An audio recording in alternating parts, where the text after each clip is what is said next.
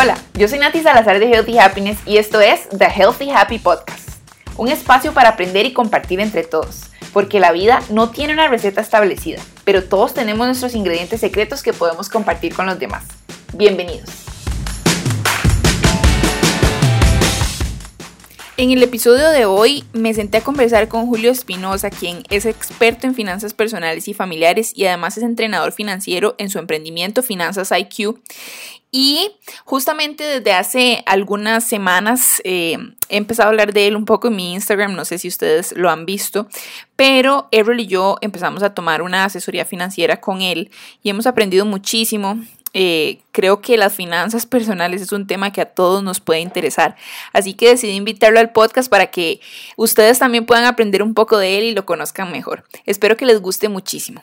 Aprovecho para contarles que hace algunos días publicamos un artículo con Julio de colaborador en donde también van a poder complementar muchísimo la información de este podcast. Así que vayan a verlo después de escuchar esto en hhmac.com.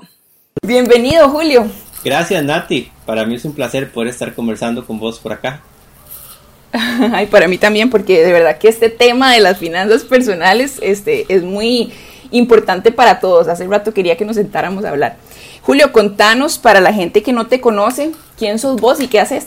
Claro, bueno, eh, mi nombre es Julio Espinosa Enríquez y vamos a empezar con, con, mi apellido segundo. Siempre me, cuando lo escriben, lo escriben mal, me ponen Hernández porque mi, apellido es con H al inicio y con Z al final. Es como el nombre de Enrique, pero con una H al inicio y una Z al final. Entonces, cuando uno lo ve escrito, nada más se lee Hernández. Entonces me dice, Julio Espinosa Hernández. No, yo no soy Hernández.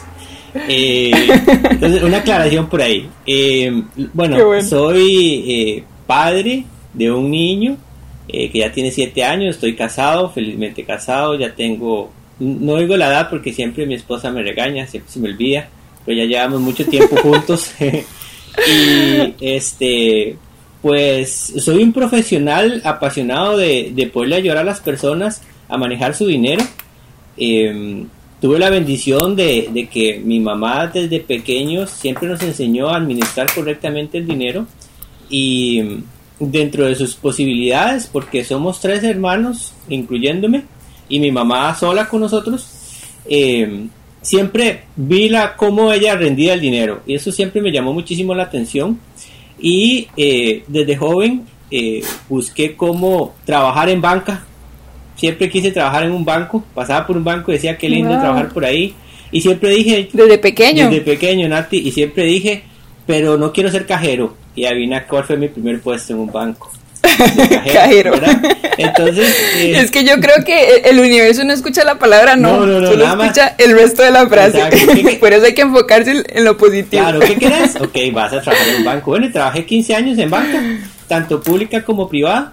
Eh, y bueno, hace dos años salí de, del último trabajo mío y en medio de, de la salida que tengo yo, eh, tomo la decisión de tomar un descanso de seis meses, donde me dediqué a hacer otras cosas que, definitivamente no podía haber hecho en mi trabajo. Y viene la pandemia. Y, viene la pandemia. y me pongo a buscar trabajo y pues obviamente las cosas se complicaron bastante. Y tomo la decisión. Y todos sabemos qué pasa con la pandemia. Y todos sabemos lo que pasa con la pandemia que no ha terminado. Y pues tomo la decisión de iniciar un proyecto de, de me cuestiono qué puedo hacer eh, donde yo pueda ayudar a las personas y donde pues obviamente también me pueda ayudar yo y a mi familia y decido emprender eh, ayudando a la gente con educación financiera. Eh, ese es un poquito... Claro. Que, ¿Quién soy yo? Es un poquito así en resumidas cuentas porque ya tengo casi 40 años, así que imagínense que hay muchísimo más por contar. y yo creo que hay algunas carreras en las que tal vez a simple vista es difícil pensar cómo, qué otra cosa hacer, ¿verdad? Si uno no encuentra un puesto específico.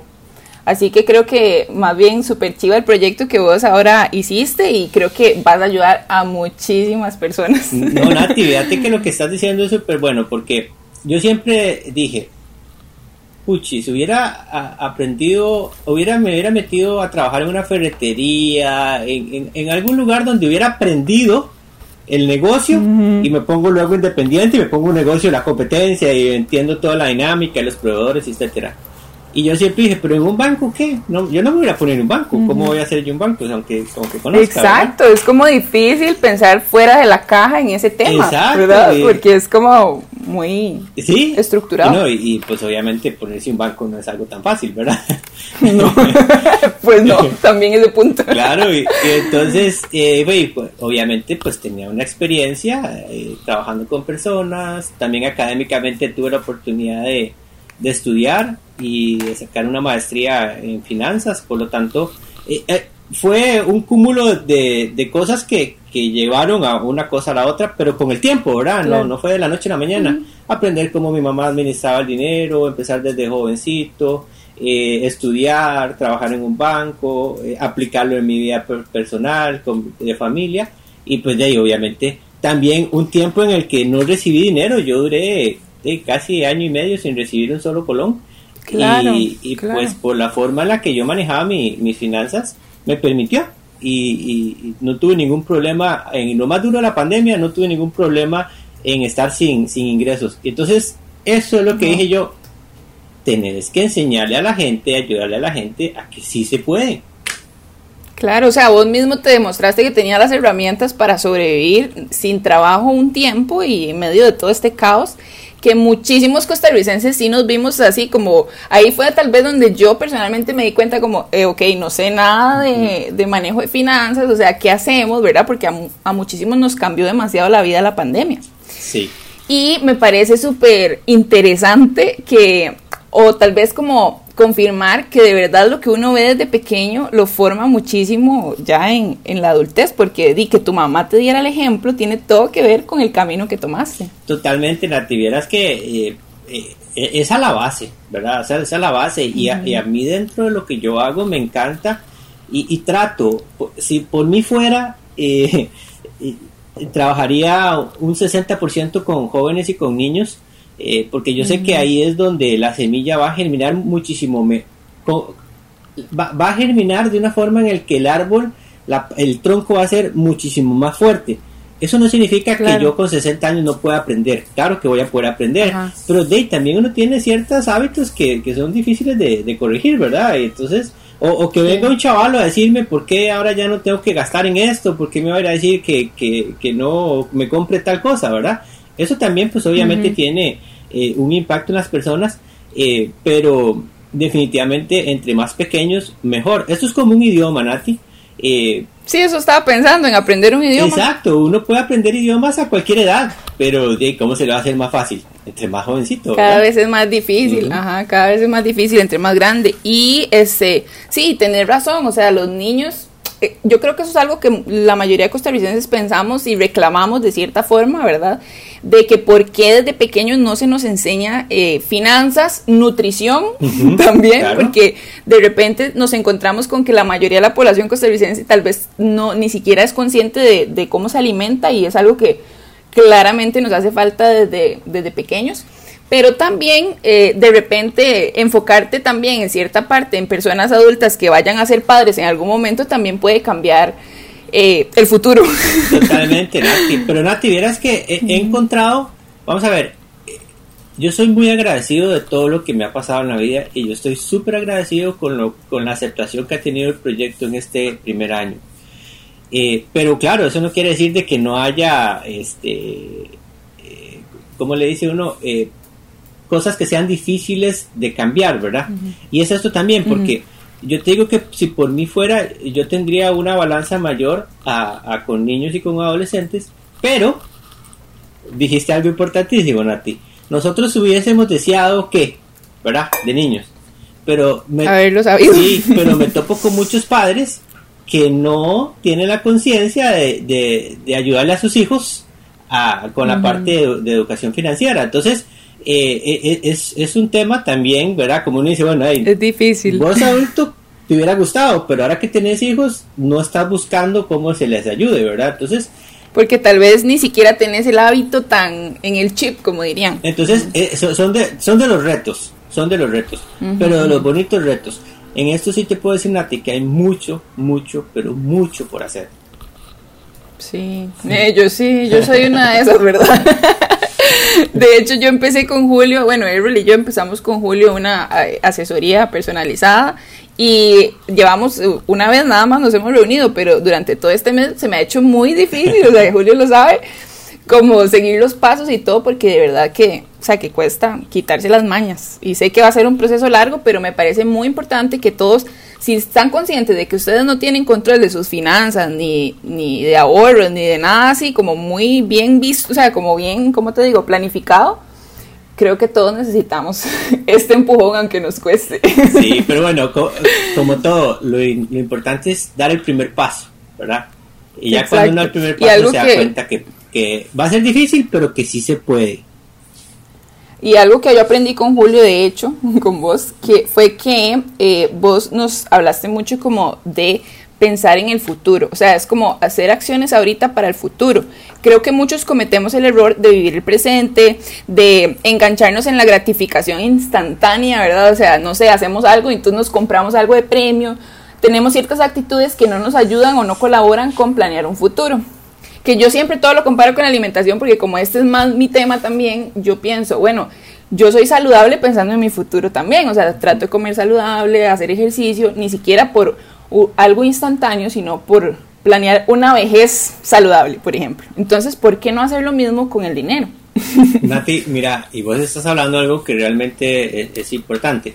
Siempre uno tiene que comparar las cosas con otras que, que tal vez se le hacen más fáciles a uno, ¿verdad? Porque hablar de finanzas tal vez no es tan sencillo, pero hablar de comida sí lo es. A pesar de que en Costa Rica tenemos altos índices de obesidad, ¿verdad? Y de, y de enfermedades relacionadas con, con la mala alimentación. Eh, pero sí, definitivamente eh, se relaciona mucho con, la alimentación, se relaciona mucho con, la salud física también. Vean lo que ha pasado con la pandemia, y, lo conversamos al inicio, Nati. Em, la pandemia lo que nos ha venido a demostrar es que estas situaciones siempre se han presentado a lo largo de la historia, precisamente cada 100 años, en, los 20 de cada, de cada siglo. Eh, pero que las crisis financieras de las personas y de los, de los países siempre se dan y eso es algo cíclico. Por lo tanto, mm. tengo que prepararme.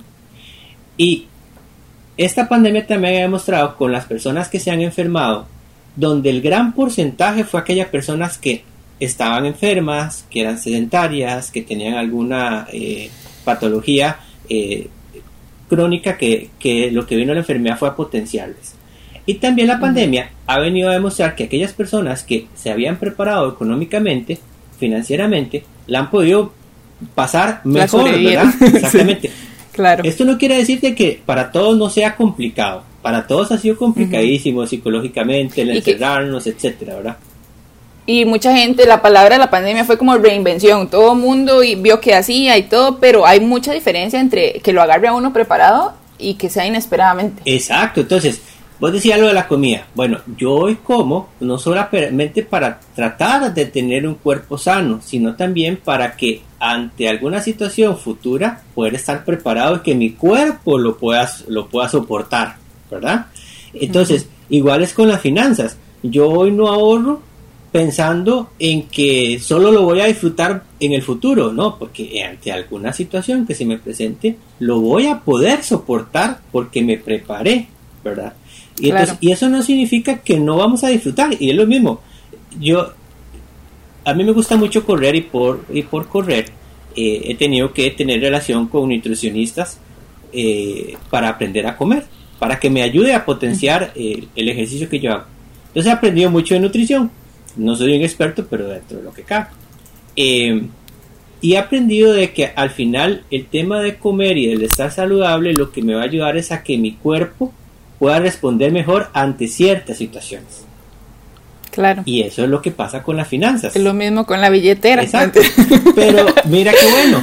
Cuando yo, aunque esté en nutricionista y todo, y comiendo bien, los mismos nutricionistas le dicen a uno, si tienes ganas de comerte una hamburguesa, un helado, un postre, comételo, disfrútalo. Y ya, pasó. Totalmente. Y pasa. Ajá, y no, es, no se trata de una prohibición que creo que ahí es donde lo asocias, ¿verdad? A, la, creo que incluso, eh, Julio, la palabra finanzas suena muy seria, ¿verdad? O sea, siento que para tal vez personas que no tenemos relación con el campo suena muy seria. O sea, creo que tal vez de repente uno siente como que va a ser algo muy difícil o que ¿verdad? Como que, no sé, suena como, bueno, para mí suena como ajeno, como, no sé. Y la palabra ahorrar suena muy fácil, pero uno dice, ah, ¿y cómo hago eso? o sea, ¿cómo alguien que tal vez nada más vive el día a día puede empezar a cambiar sus hábitos? ¿Cómo? ¿Cómo? Con pequeñitos cambios. Yo no puedo pretender hacer grandes cambios que no sean sostenibles en el tiempo. Entonces, empezando de a poquito. Hay muchas personas, y ahora en este tema de las redes sociales, Nati, eh, pues ya salió de todo, ¿verdad? y han salido desde siempre. sí, y mucha, mucha gente extremista. Lo que pasa es que las redes sociales le dan mayor voz verdad entonces ahí hacen más más daño también diría uno. Eh, claro es, un, es un campo peligroso. Exacto y es lo mismo que con la nutrición verdad aquí yo creo que vamos a ir trabajando esa parte. Sí vamos a seguir hablando de la nutrición porque de hecho con lo que dijiste de pequeños cambios yo sí igual que en la, nutrición. Sí, sí, o sea, veámoslo así vos te pones a hacer una dieta extrema donde no comes durante un mes nada solo agua y lechuga y claro, vas a, y sí, bajar, de peso, pero te, va a traer un montón de consecuencias y a la larga vas a tener el efecto rebote. Es exactamente lo mismo que con las finanzas, o sea, no es llegar a decir, bueno, a partir de hoy ya no gasto nada, todo lo ahorro. Bueno, ¿vas a durar toda la vida así? No, no lo vas a durar. O sea, tienes que tener un balance. No vas a disfrutar. Exacto, hay que tener un balance. Y eso es lo que buscamos. Entonces, es pequeños pasos, pero constantes, ¿verdad? Hay que ir pasos que realmente yo los pueda mantener. Y entonces a lo que quería decirte con, con muchas personas es que dicen, ¿para qué ahorrar poquito? Ahorrar poquito te va a generar el hábito. Porque el hecho en el que yo vea que, aunque, aunque sea que estoy ahorrando 5 mil colones, que antes no los ahorraba, me voy a empezar a motivar y en cuanto pueda ya no voy a ahorrar 5 mil, voy a ahorrar 8 mil, voy a ahorrar 10 mil. Y poco a poco me voy a ir dando cuenta que la cuentita iba subiendo y que puedo. Y eso me va a ir motivando. Entonces, es mejor ahorrar 5 mil por mes y luego ir haciendo un plan de poderlo aumentar que llegar un, mes y ahorrar 100 mil y al otro mes ya no pude y ya no puedo más y entonces lo gasto y, ya, lo olvidé. ya lo olvidé y ya no lo sigo haciendo. Entonces, ¿cómo hacerlo? Claro, ahí eso me ha pasado bastante veces. ¿Cómo hacerlo, Nati? De a poquito. No hay que desesperarse. De a poquito. De a poquito. Sí, yo, yo, yo todo me lo imagino como, o sea, es que yo sé que digo, uno, uno, maneja toda la plata en el banco y así, pero yo quisiera como que hubiera muchas alcancías. Yo entiendo que en algunos bancos como que se puede, ¿verdad? Como hacer sobres y así, pero yo siento que para mí eso sería como lo que funciona, porque todo lo que vos decís yo me lo voy imaginando como en sobrecitos. como, o chanchitos. Bueno, Nati, eh, eh, hay formas de hacerlo. Vamos a ver, aquí siempre uno dentro de la generalidad le conversa a las personas, pero todas las personas somos diferentes. Ajá, eso es lo que te iba a decir, que de cada, cada persona es un mundo diferente. Todos somos diferentes, entonces hay personas que le sirven, hay un, hay un método que se llama el método de sobres, y es, es eso, es tener un sobre, como el, los sobres de carta antes, o sobre manila, y ahí vamos a meter todo nuestro dinero y le vamos a poner un nombre, ¿verdad? Para el ahorro de, fin de año, para el marchamo, para la comida, para la luz, y ahí va, y ahí vas haciéndolo. No necesitas tener un banco para hacerlo, ¿verdad? Ahí lo vas haciendo. Hay personas que no, que necesitan más tenerlo en, el banco. Y ahora hay, hay algunos bancos que tienen eh, sobres electrónicas, por ejemplo, el BCR lo tiene. El BCR, pero ¿cuál más? Eh, ¿Algún otro lo tiene? Bueno, el Scotiabank tiene algo que le llaman cuenta universal, y eh, eh, eso sí son subcuentas, así se le llama, son subcuentas donde vos puedes tener hasta 99 subcuentas en colones y en dólares y le pones un nombre mm. y lo puedes manejar desde, desde la Scotia en línea de ellos. Y el back tiene back objetivos. El back tiene el back objetivos, pero el tema con el back es que cuando vos tenés un back objetivos te va a poner una restricción. Lo jala. Lo jala, pero tienes un tiempo. Entonces, si lo haces por seis meses, no puedes retirarlo antes de los seis meses. Y si lo retiras, te va a cobrar una comisión. Entonces, tampoco queremos estar perdiendo dinero, ¿verdad? Eh, eh, por ejemplo, el Promérica también tiene algo con, parecido a lo de las subcuentas. Eh, entonces, ya los bancos están entendiendo que necesitan darle facilidades a, los clientes, ¿verdad? Claro. Y que también los clientes están empezando a buscar formas de poder organizarse diferente a como lo hacíamos antes.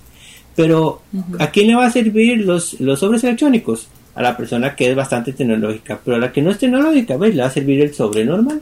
El sobre de verdad. El sobre marino. yo es que literal no veo ni un billete en persona desde hace años. O sea, yo todo lo hago electrónicamente. Es mucho Pero bueno, cada quien que se ajuste a lo que se le haga más fácil, por supuesto. Exactamente. ¿Y qué otras cosas puedo ir yo haciendo para ir cambiando? Digamos, por ejemplo, esto de los 5000 me parece perfecto porque de verdad, y yo misma me he puesto en algunas ocasiones de mi vida metas que, mentiras, al final dejo botadas, que es lo mismo con el ejercicio, porque si uno dice, bueno, me voy a matricular en este gimnasio, voy a ir cinco días, o sea, mentira, al final mejor diga que va a ir dos y ya. Entonces, esos cambios de irlos haciendo poco a poco me parecen increíbles. ¿Qué otras cosas puedo ir haciendo, Julio, como para ir cambiando esas mañas? Ok, eh, tenemos que organizarnos, tenemos que ordenarnos. Yo no puedo empezar a hacer algo, un cambio, si yo no tengo un orden. Y vamos a ver, cuando volvemos al tema, cuando vamos a una nutricionista o, uno, o un hombre o mujer, no importa, y nos dice, ok, bueno, a partir de ahora vas a empezar a comer así. Y entonces nos dan una hoja, ¿verdad? Donde dice, vas a comer esto, ya sea que te haga un menú, ¿verdad? Que hay algunos que te hacen un menú, porque igual todos somos diferentes. O sea, por ejemplo, cuando yo iba, yo decía, a mí hágame un menú para que sea más fácil, con lo que necesito. Otras personas dicen... Si no quiero estar inventando. Exacto, otras personas dicen, no, no, nada más dígame cuáles son las cantidades dependiendo del tipo de nutriente y yo me organizo, ¿verdad? Ok, entonces aquí está. Entonces, son opciones. Igual con las finanzas, con las finanzas es empezar a organizarnos por medio de un presupuesto. Y esto es, es la base. ¿Y qué es un presupuesto? Nati, es una representación gráfica de mis gastos, de mis ingresos y de mis ahorros. Entonces yo en una hoja de papel, en un Excel, en un Word, en una aplicación móvil, donde usted le sirva, vas a empezar a, te vas a sentar y vas a decir, ok, ¿cuánto dinero ingreso, me ingresa a mí regularmente? ¿Verdad? Porque casos como los independientes tenemos un menos ganamos más, otro mes ganamos menos, ¿verdad? Entonces, Así es. ¿cuánto más o menos ganamos dentro del promedio? Y podemos hacer cuándo normalmente es el pico más alto y cuándo es el pico más bajo para poder hacer un análisis. Y vamos a registrar todos nuestros gastos de una forma sencilla, ¿verdad? Puede ser que la gente nos diga, eh, es que yo no sé cuánto gasto en tal cosa. Bueno, haga un promedio. Y ahora sí, a partir de ahora vas a empezar a detallar cuánto para que sepas en el futuro cercano cuánto estás gastando en comida, en comida express, eh, en salidas a restaurantes, etcétera, ¿verdad? y sí, muchas veces uno anda a ciegas ahí sin pensar cuánto. Y la mayoría de personas anda, andan a ciegas porque no tienen un presupuesto. Entonces uno les pregunta, bueno, ¿y cuánto gastas en, en el supermercado? No sé. Mm". No sé, aproximadamente tanto. Ok, entonces pongamos el aproximadamente tanto. Poco a poco vamos a irle cambiando, ahora A ser más realistas cuando los empezamos a controlar. Y así vamos a ir con todos los gastos. Pero con todos los gastos, Nati. No es que, ay, no, tal cosa no la voy a apuntar. Ah, es que aquel tal cosa te voy a decir porque entonces no las apunto y llega a fin de mes. O sea, exagerado que si voy y me compro un jugo lo apunto. Exacto si compro un jugo lo apunto, porque eso es lo que me va a decir a mí en cuánto estoy gastando en cierta categoría. ¿Verdad? Eso es como cuando vamos a un supermercado y vemos que los pasillos tienen categorías, ¿verdad? Entonces me meto a un pasillo donde están los arroz, los frijoles, los granos enteros. Me meto a otro pasillo donde están las latas. Me meto a otro pasillo donde están las cosas de limpieza. Es exactamente lo mismo que un presupuesto. ¿Cuáles son esos pasillos, verdad? En los que yo voy a, a tener rubros y que me alcanza dentro de mi presupuesto. Y que te alcanza. ¿Y qué va a pasar con eso, Nati? Vas a empezar a dar cuenta que hay un pasillo, ¿verdad? Que estás gastando mucho en ese, en ese. Entonces tengo que decir... Que es un hoyo negro. Ese pasillo o, o, ya no paso por ahí o paso rápido y, y, hago un ajuste, ¿verdad? Pero hay otros pasillos, ¿verdad? Otros rubros que decís, mira, estoy gastando muy poquito, pero necesito gastar más porque definitivamente es parte importante de mi vida. Entonces, ¿qué hago yo? Redistribuyo el dinero de ese pasillo, ¿verdad? Ese rubro que estoy desperdiciando el dinero y lo paso a otros rubros que realmente necesito más. Esas son ejercicios, Nati, que hay que empezar a hacer, que a la gente no está acostumbrada a hacerlas, ¿verdad? Pero que les va a ayudar muchísimo a entender por dónde va el camino ir viendo la realidad. algo que dijiste ahora me recordó como esta frase de que usted no puede cambiar nada que no sepa que existe, digamos. O sea, si uno no ve eh, la realidad, es muy difícil que la pueda cambiar. Entonces, de repente, si algunos de ustedes que están escuchando, no sé, tienen demasiadas deudas y así, pero lo siguen ignorando, yo creo que lo mejor es afrontarlo, escribirlo en un papel y saber cuál es el número real de, de, de esa deuda o eso que necesitan para empezar a hacer algo, porque si no, sigue pasando el tiempo. Por ejemplo, las tarjetas de crédito. ¿Cuánta gente no está enredada con tarjetas de crédito? ¿Verdad? O sea, creo que es súper común. Súper común, Nati. Y, y que muy fácil se puede uno hundir en una tarjeta de crédito. Sí, y, y que puedes preguntar si no saben cuánto, cuánto deben y no saben cuánto pagan. ¿Verdad? Porque ahí no, yo voy pagando el mínimo, le pago un poquito más del mínimo. Ah, ok, entonces, vos acabas de decir una palabra importantísimo. Afrontar. Hay que afrontar nuestra realidad, no podemos vivir negándonos lo que somos. Y si, y si vamos a ver, y si yo soy una persona desordenada con mis finanzas, yo tengo que hacer un alto en el camino y decir, suave, tengo que hacer un cambio, yo me conozco, yo sé que necesito mejorar y tengo que tomar una decisión. ¿Puedo hacerlo solo o sola? Sí, ok, lo hago solo o sola. ¿Necesito ayuda? Busque ayuda. O sea, no está mal levantar la mano y buscar ayuda. Eso no está mal. Claro, y esto aplica para muchas cosas en la vida. Para muchísimas cosas Este, en la vida. Yo creo que el patrón que uno tenga del dinero, ¿verdad? Tiene que ver. O sea, eso que vos dijiste, mi mamá siempre me enseñó a, a, a manejar bien, a ahorrar o no sé, todo este tema. Hacía como vos aprendiste súper bien de eso, también qué pasa si yo eh, crecí o alguien creció viendo a sus papás teniendo completamente otra actitud sobre el dinero, ¿verdad? Eso tiene que ver con, totalmente con lo que uno hace ahorita. Porque, no sé, te pongo el ejemplo de gente que tal vez ganó la lotería y en un año ya no tienen nada. O sea, eso tiene todo que ver con su patrón del dinero, ¿verdad? De cómo lo ven. No, y, y bueno, tocaste un ejemplo buenísimo. Eh, más del 70% de las personas a nivel mundial que ganan la lotería, al poco tiempo no tienen nada. Y entonces... Porque no hay, un- no hay un conocimiento de cómo retener ese dinero. Exacto. Entonces, ahí va a otro tema. El tema del manejar el dinero, el tema de, ten- de, de vivir bien. Olvidémonos de vivir bien es vivir con lujos. Eso es una utopía o es una eh, eh, es, es algo que nos han vendido mercadológicamente. Pero vivir bien Claro. es tener que comer, tener dónde vivir, tener cómo transportarse y acostarse tranquilo o tranquila.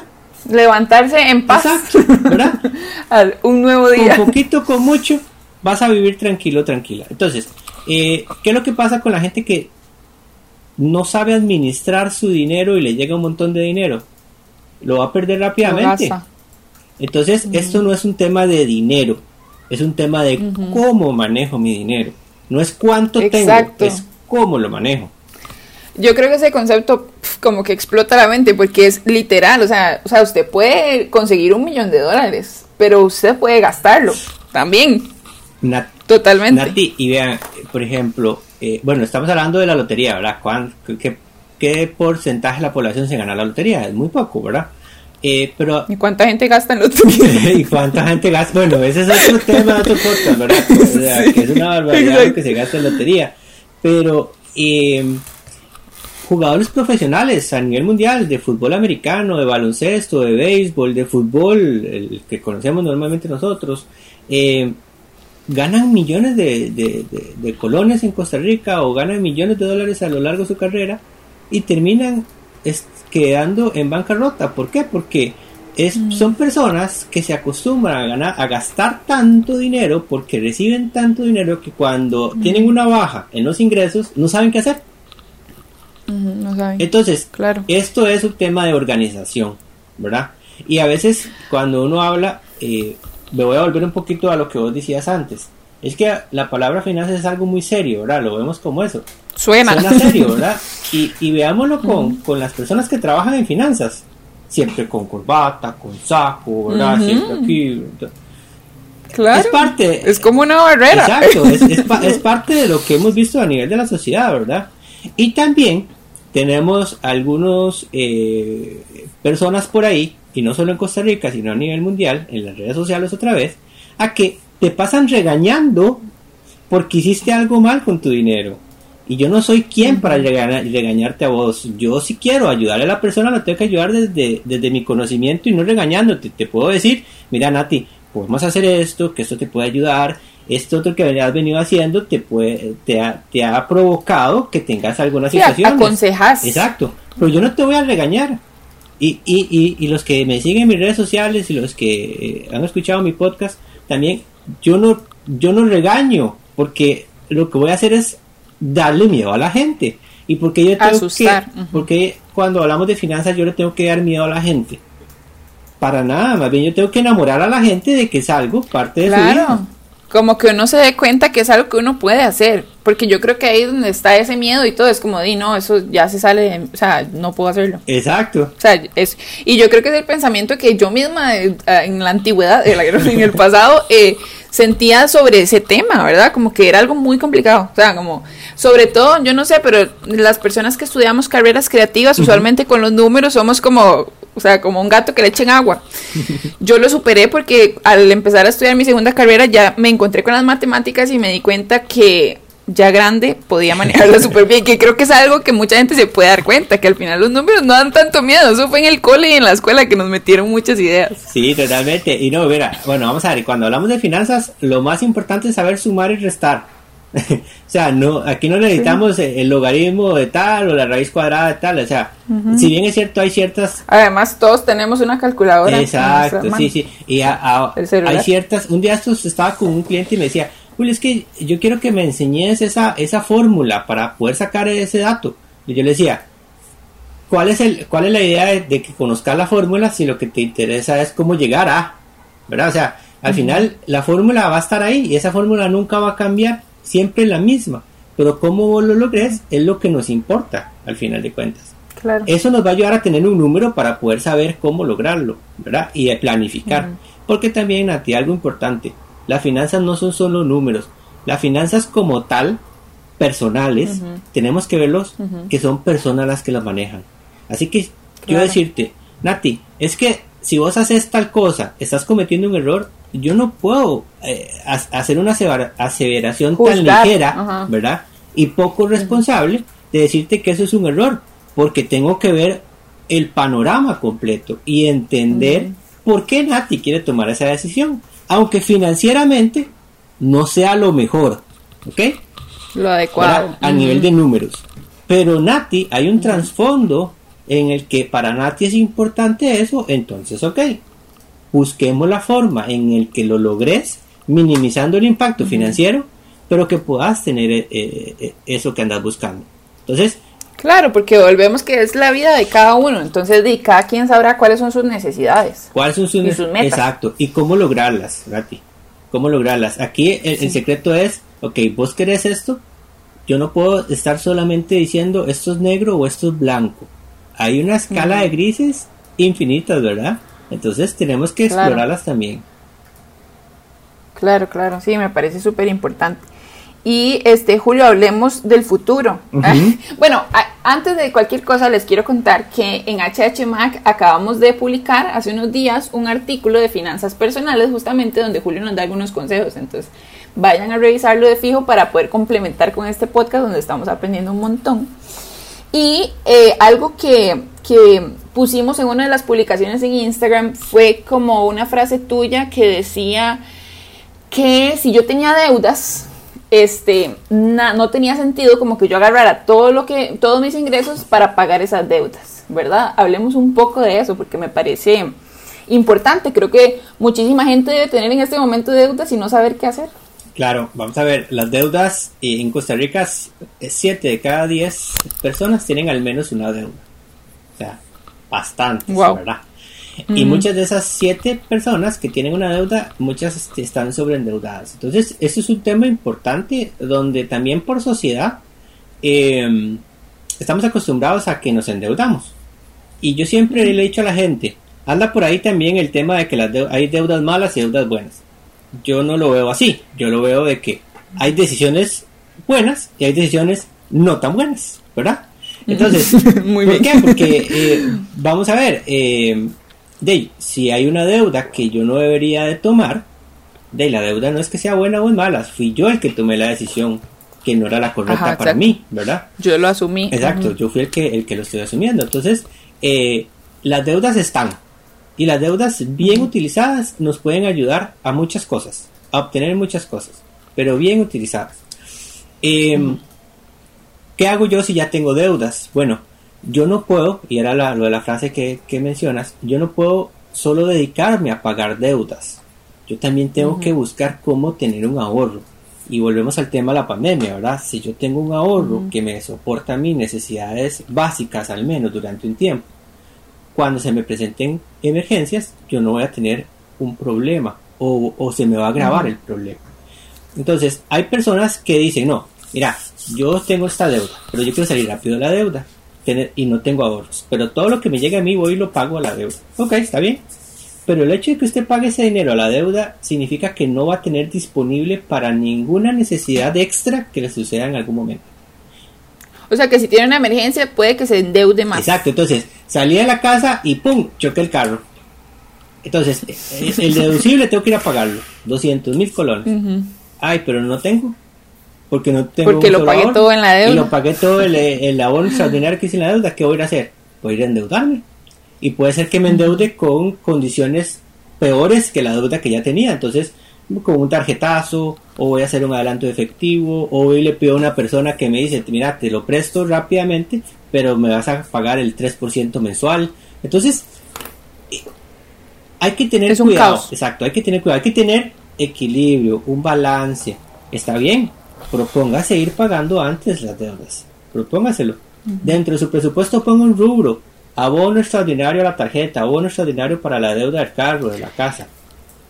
Y así como vos decías de ahorrar 5 mil colones, que uno piensa que es poquito, me imagino que adelantarle poquito a una deuda hace una gran diferencia. Claro, porque eh, las deudas vamos a ver, muchas personas me dicen a mí, Julio, es que ¿en qué puedo invertir mis ahorros que me generen intereses? Entonces ya uno empieza a preguntar, bueno, ¿y qué tenés? ¿Tenés tus ahorros de emergencia? Sí, ok. ¿Tenés deuda? Sí.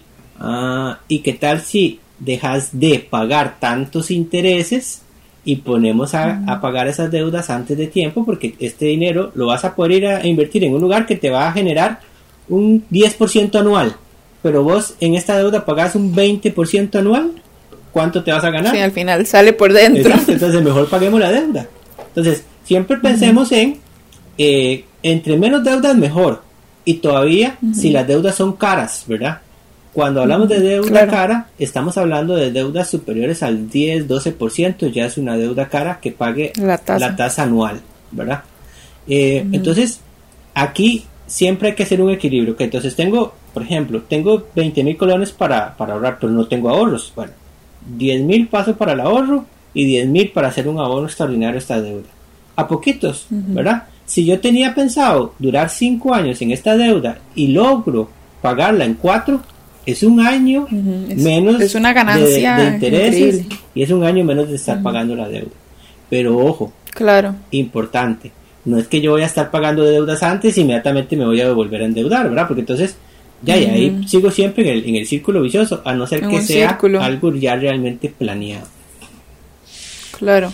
Y digamos, en cosas así como, por ejemplo, ah, bueno, bueno, ahorita ya tengo demasiadas ideas, esto, Dios mío, podríamos durar aquí todo el día, pero en temas así como, digamos, ¿qué pasa si yo quisiera comprar un apartamento y tengo la plata de contado para comprarla? ¿Qué es mejor? ¿Comprar el apartamento de contado o sacar un préstamo? excelente pregunta y excelente ejemplo. Va a depender mucho de vos. Em, de, para qué es lo que vas a querer el, apartamento, ¿verdad? Eh, si va a ser siempre para vivir, eh, hay algunas opciones. Inclusive hay una opción que se llama back to back. Mira, mira, mira esta opción qué buena. Eh, esta opción lo que significa es que vos vas y haces un certificado de depósito a plazo con tu dinero. Entonces vas a poner 100 mil dólares. Entonces los 100 mil dólares los metes al banco y te va a empezar a ganar una tasa de interés. Normalmente no va a ser muy alta, pero al menos para que cubra la inflación ahí va a estar. Y entonces el banco, y vos le decís al banco, ok, tengo 100 mil dólares y quiero que me prestes eh, para comprarme una casa. Entonces. Y yo lo tengo aquí en certificado. Exactamente, yo lo tengo en certificado. El banco te dice, hay bancos que te dicen, mira, te presto el 90% o te presto el 100, ¿verdad? Ya vamos a ver las condiciones. Y la tasa de interés que te van a cobrar va a estar basado en la tasa de interés que te pagan por el certificado. Entonces normalmente va a ser menor a la que está en el, en el, en el mercado. Y entonces te van a prestar los, vamos a hacer caso que te prestan el 100%. Entonces te prestan los 100 mil, vos vas, compras el, la propiedad y entonces vas a tener los 100 mil dólares de dinero guardados, y los intereses me pagan. Y te van a pagar una, unos intereses vas a tener la propiedad y la propiedad va, a estar libre porque el banco te prestó 100 mil y vos vas a ir pagando intereses sobre los 100 mil. Claro, hay una diferencia, ¿verdad? Siempre vas a pagar más intereses de lo que te van a pagar, pero la propiedad ya es tuya. Ya, ya, es, eh, ya todo lo que esa propiedad vaya tomando valor, entonces va a ser una ganancia tuya, ¿verdad? Lo que la llamamos el, el, la plusvalía. O si la pones a alquilar o, ¿verdad? o quieres hacer negocio con ella. Entonces, al final, eso es una buena decisión si tienes ya el dinero. Pero, Ajá, si uno lo tiene. Exacto, pero también podría ser de que vos digas, no, yo la verdad es que yo no puedo tener deudas y aparte de esos 100 mil dólares tengo otro poco de dinero ahí que me puede ayudar para fondo de emergencia y prefiero ir a comprar la casa.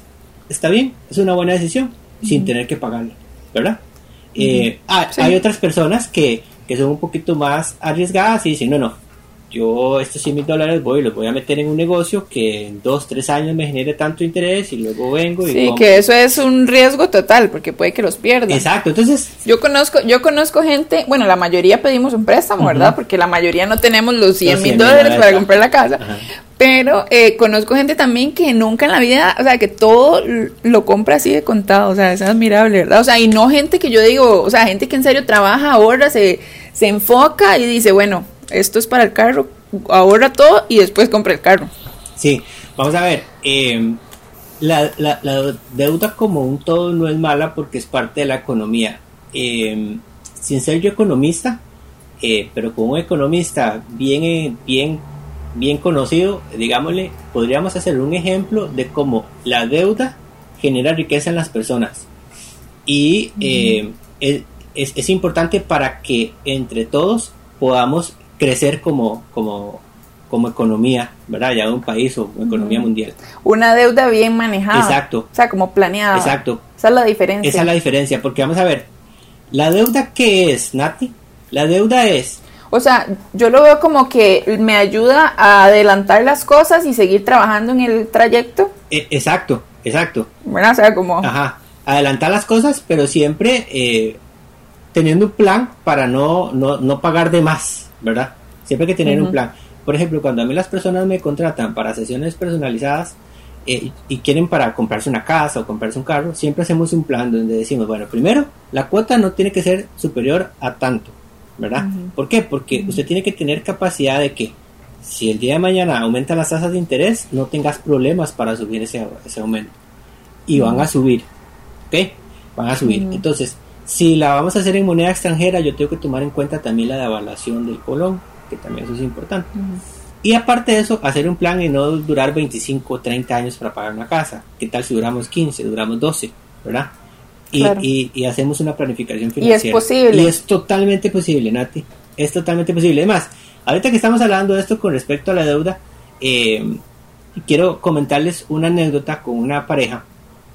Eh, en una sesión me decían, Julio, es que vieras que nosotros tenemos amigos eh, que ahí, ganan parecido a nosotros y viajan y hacen esto y hacen lo otro y a nosotros no nos alcanza. Un viaje de medio millón jamás en la vida podemos hacer nosotros. Y yo, ajá, ok. Entonces no importa, estamos viendo, estamos haciendo el análisis de los gastos y los ingresos. Bueno, para no casarnos con el cuento, cuando terminamos, yo me quedé con esa, con esa eh, historia, ¿verdad? Entonces me devolví. Digo, ok, tenían algunos gastos en rubros que eran totalmente eliminables o los podíamos disminuir. Y les dije, ok, vean estos dos rubros que están aquí. Comidas express y habían Uber. Uber de, de, taxi, ¿verdad? De, traslado. Eso de es, transporte. es peligroso. Les decía yo. Uber y Uber. les decía yo, ¿qué tal si ustedes en este mes, por mes, hacen una disminución de 60 mil colones? Porque eran como 300 mil colones por ahí. O sea, no era que los eliminaran, simplemente eh, disminuyan.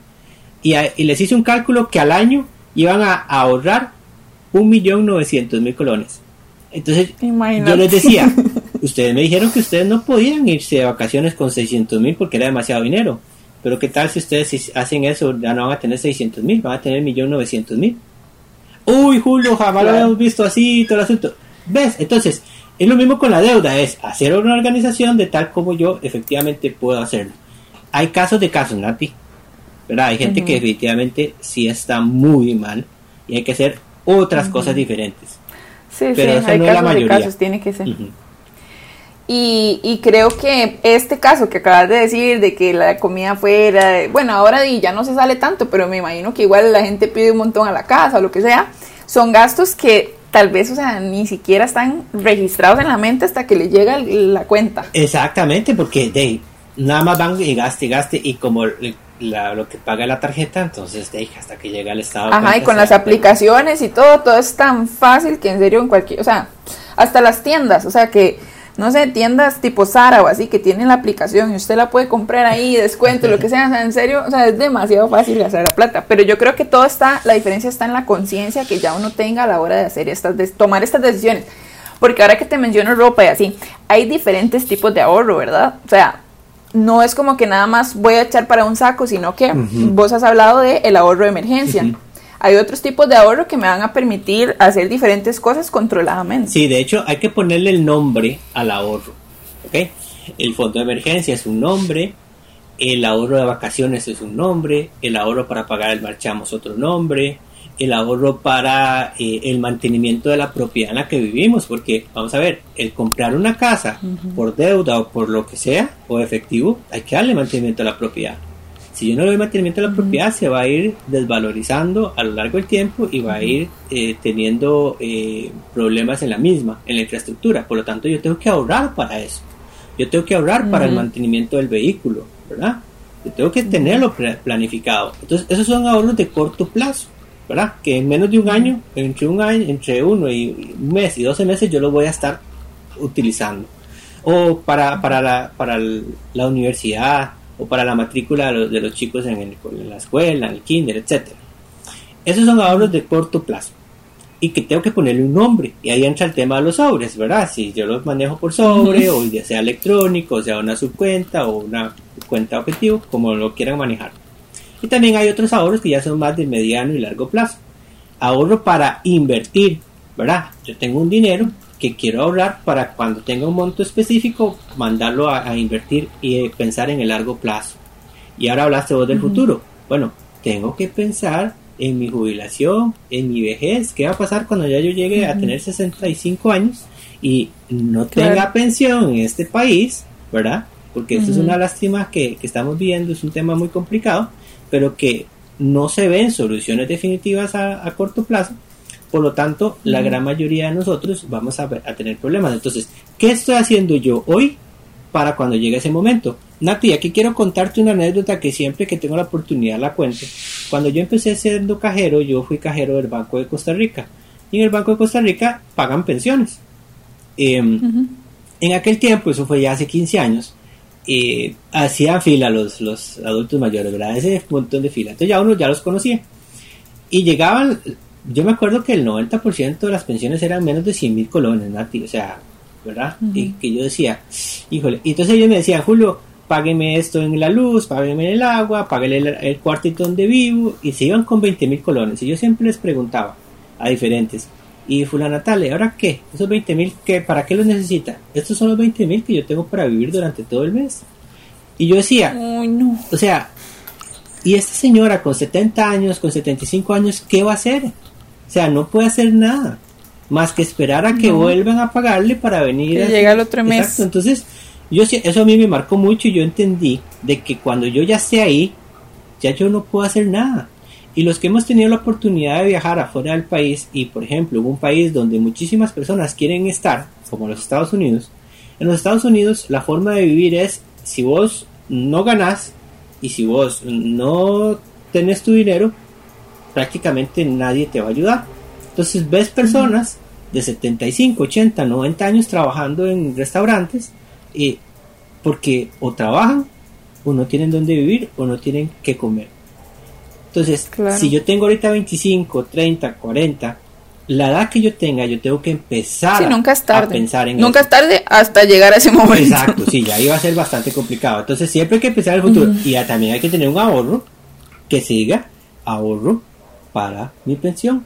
Y es un ahorro a largo plazo, ¿verdad? Aunque sea poquito. Y puede sonar, ajá, y puede sonar como súper lejano, pero ese día nos va a llegar. Nos va a llegar, Nati.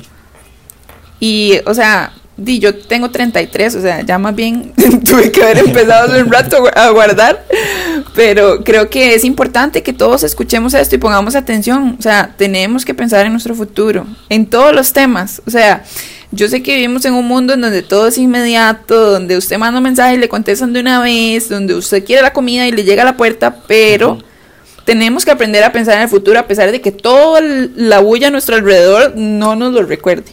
Exacto, hay que pensar en el futuro. Y mira, ahorita viendo eh, un ejemplo, eh, volviendo al tema de la comida, ¿verdad? Porque aquí lo, ideal es que sea lo más... Ese debe ser el gasto más. fácil, no, lo, más fácil para entender siempre es...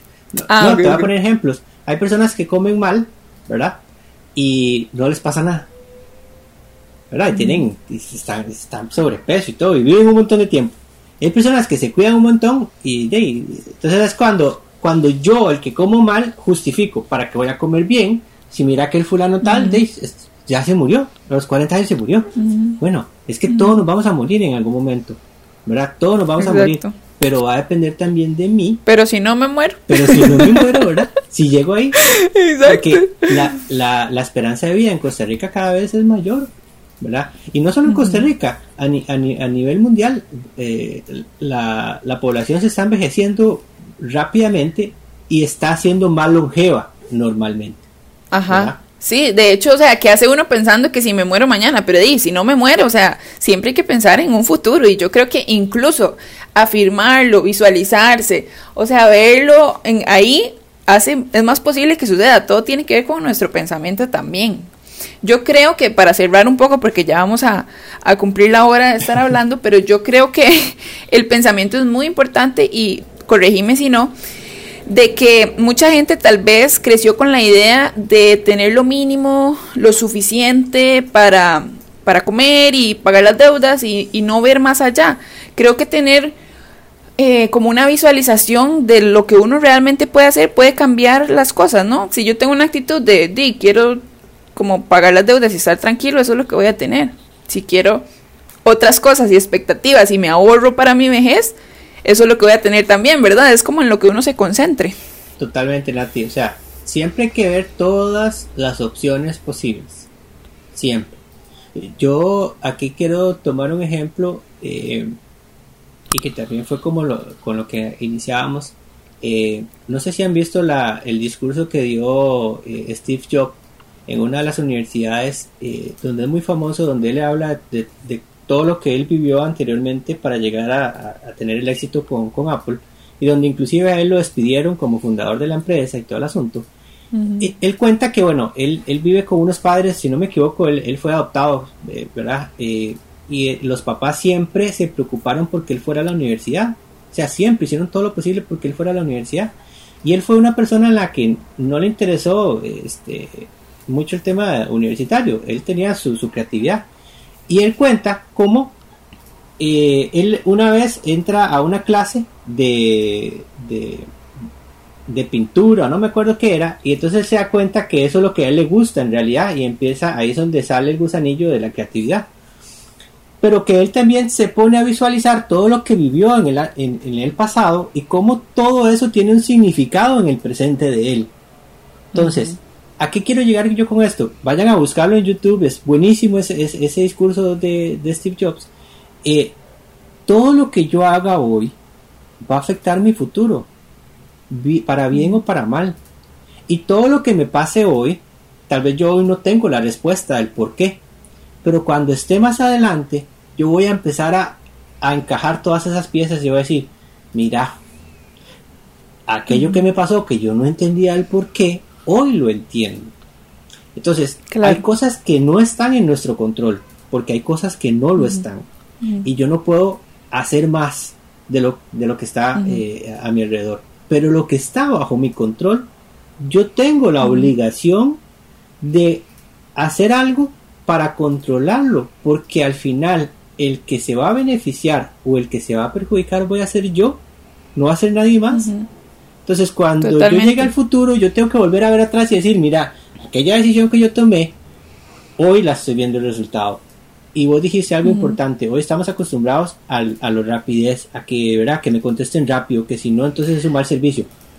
Pero la vida, como regla normal, va sucediendo poco a poco. Y los resultados duraderos, volvemos al tema de los hábitos pequeños, los resultados duraderos son los que se van sembrando poco a poco, ¿verdad? Totalmente. De hecho, hay una frase que dice, hago lo mejor que puedo con lo que tengo. Y creo que aplica para esto al 100%. O sea, obviamente hay un montón de circunstancias ajenas a mí que di, no puedo controlar, pero con lo que yo tenga, tratar siempre de hacer lo mejor que pueda. Totalmente, Nati. Siempre tenemos que ponernos a, tratar de hacer lo mejor. Yo me acuerdo que cuando yo empecé a trabajar en, en banca y te decía, yo me acuerdo cuando estaba en la entrevista me dijeron, el puesto que te ofrezco es de cajero. Y claro, por mi cabeza es pasar un montón de ideas yo, pero yo no quiero ser cajero, verdad. Entonces me dijeron, mira Julio, esa es la puerta de entrada. Entonces caí en, en, la idea de que efectivamente esa es la puerta de entrada y que iba a depender de mí si yo iba a surgir o no. Nati, yo hoy tengo personas, y yo lo hablaba con mi esposa, porque mi, esposa también trabaja en, banca, yo tengo personas que conozco de hace 17 años que entraron conmigo y siguen siendo cajeros. Pero, pero no está mal. O sea, si eso es lo que a ellos les gusta, está bien. Pero si yo quiero algo diferente para mí, entonces yo tengo que hacer algo. Está en vos cambiarlo, ajá, o sea, está en vos trabajar para alcanzarlo. Exacto, entonces Pero es, es, gracioso porque lo que uno más diga en la vida que, que no quiere, más bien la vida se lo pone enfrente, ¿verdad? O sea, no sé, pasa mucho. Exacto. Yo siempre decía que nunca me iba a casar con un hijo único, porque yo soy hija única y me casé con, un hijo único. no, y, también a veces ahí es donde vemos que la gente dice, eh, mira, pero es que el fulano tal, o, sí, siempre tiene como los mismos novios o como los mismos eh, novias, ¿verdad? Y es que uno también busca como el mismo patrón, ¿verdad? Entonces, ¿quién lo va a romper? Yo lo voy a romper. Yo no puedo esperar que otra persona lo rompa. Y también te iba, a, comentar con respecto rápidamente con, el tema de cuando yo empecé de cajero. Cuando yo empecé de cajero, ya yo tomé la decisión de sí, dije yo, ok, en lo que yo haga, yo tengo que ser el mejor. Si lo voy a hacer o no. Está en voz la determinación. Exacto. Si lo logro o no, por lo menos lo voy a intentar hacer el mejor. Y si yo soy un barrendero, yo tengo que tratar de ser el mejor. Y si yo soy gerente de una gran compañía, yo tengo que intentar de ser el mejor. Siempre tenemos que tratar de Romper tus propios, o sea, como avanzar vos dentro de tu mismo ser, digamos, porque cada, cada vez que hablamos algo así se me vienen frases a la mente, pero acabo de pensar en otra que es como todo lo que uno busca está dentro de uno. Todo lo que uno busca está O sea, al final todo lo que usted necesita está dentro de uno, o sea, usted tiene que creerlo y buscarlo. Y, y así es con todos los temas de la vida, ¿verdad? O sea, la felicidad suya nunca va a estar afuera, o sea, está dentro de usted y de ahí en adelante. Entonces me encantó esta conversación porque además, aparte de finanzas, creo que hablamos como de la vida en general y sé que le puede ayudar a muchísimas personas eh, el tema. Y Julio, contanos si la gente quisiera, estuviera interesada en llevar una asesoría con vos o ver tu contenido, ¿cómo te pueden encontrar? Gracias Nati. Bueno, vamos a ver, eh, me pueden encontrar por un montón de lados. Eh, bueno, primero pues obviamente por medio de contacto telefónico al 7283-0640. Nos escriben ahí un WhatsApp y lo podemos conversar. También en el perfil de Instagram, arroba finanzas y QCR, eh, y latina QCR. Eh, así es como aparezco yo ahí. En Facebook también. Eh, tengo un podcast también Ajá, que yo lo he escuchado y aprendí un montón. Sí, y de hecho, Nati, vamos a, hacer, como dice, eh, visita recíproca, porque yo en el podcast, si bien es cierto, hablo mucho de temas financieros, yo soy muy creyente de que somos personas integrales. Entonces vamos a hablar de salud también. Y, ah, qué y, entonces, eh, vos que estás trabajando en el mundo de salud, podemos conversar ahí desde tu perspectiva de lo que has venido haciendo para que le podamos ayudar a las personas. Porque, vuelvo al tema, esto es un tema de balance.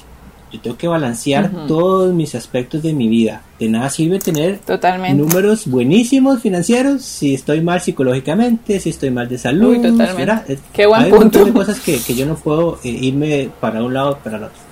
Y también, pues, eh, ahorita eh, estoy trabajando en la página web.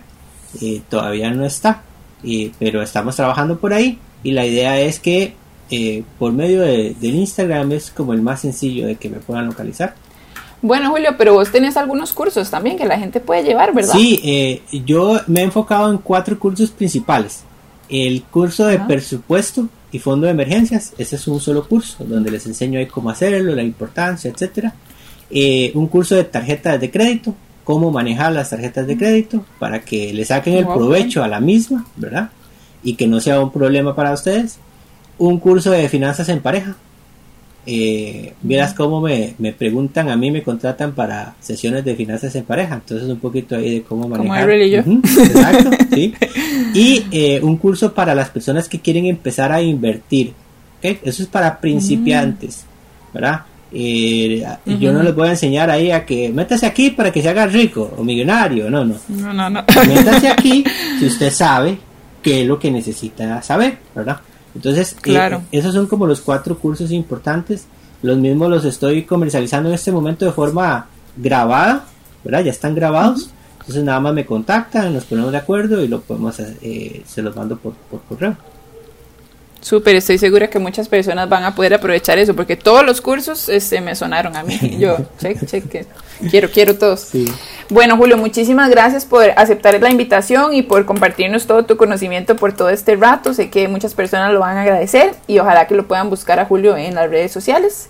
Y, y nos escuchamos en la próxima. Muchísimas gracias, Nati, ¿verdad? Un placer. Y si ustedes quieren estar súper atentos a todos los nuevos episodios de la Healthy Happy Podcast, no olviden suscribirse en la plataforma que sea que están escuchando esto. También pueden visitar mi página hhmac.com. Nos escuchamos en la próxima.